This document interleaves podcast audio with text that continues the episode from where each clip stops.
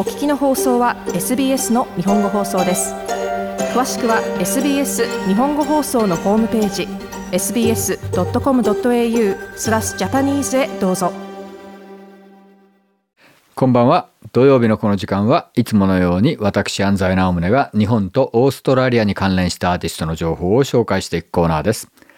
さて皆さんいかがお過ごしですか私は先週やっと、えー、3週間に及ぶキャス・サベージラス・ドリンクスのヨーロッパツアーから帰ってきました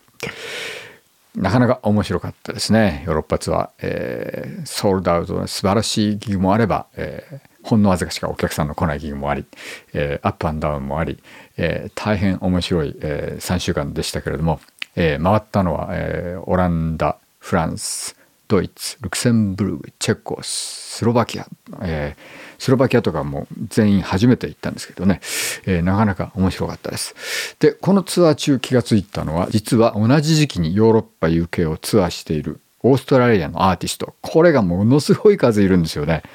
えー、ちょっと気が付いただけでも、えマイルドライフローリング・ブラックアウト・コースタル・フィーバー TFS ジョン・バトラーなどなど、えー、本当に数多くのオーストラリアのアーティストが現在、えー、も、えー、ツアー中です、えー、というのもこれ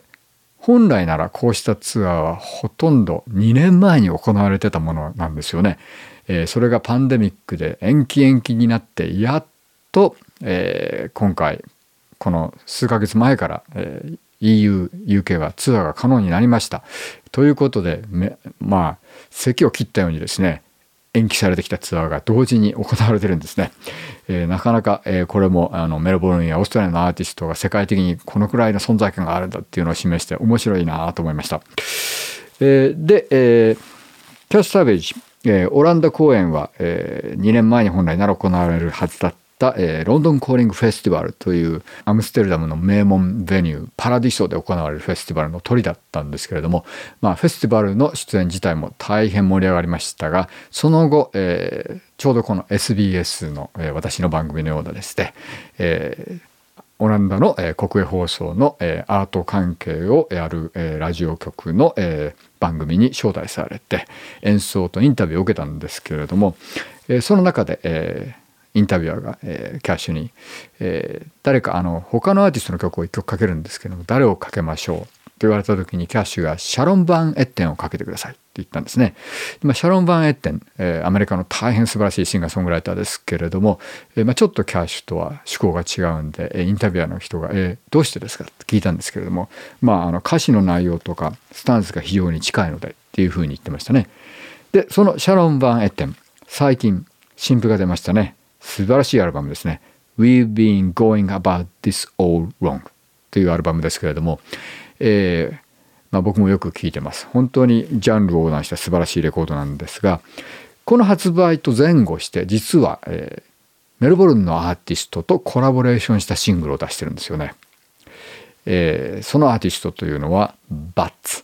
えー、この番組でも以前一度かけましたね、え天文学マニアのタニア・バットの、えプロジェクトで、えー、前回のアルバムではなんと NASA と交渉して宇宙の音をアルバムに使ってたりしたんですけれども、えー、今回、えー、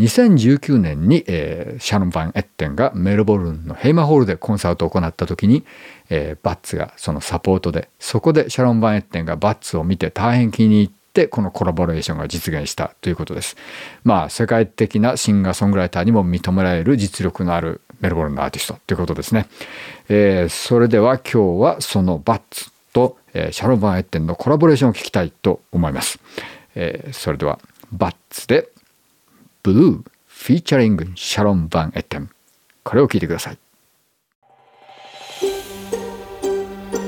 もっとストーリーをお聞きになりたい方は iTunes や Google ポッドキャスト Spotify などでお楽しみいただけます。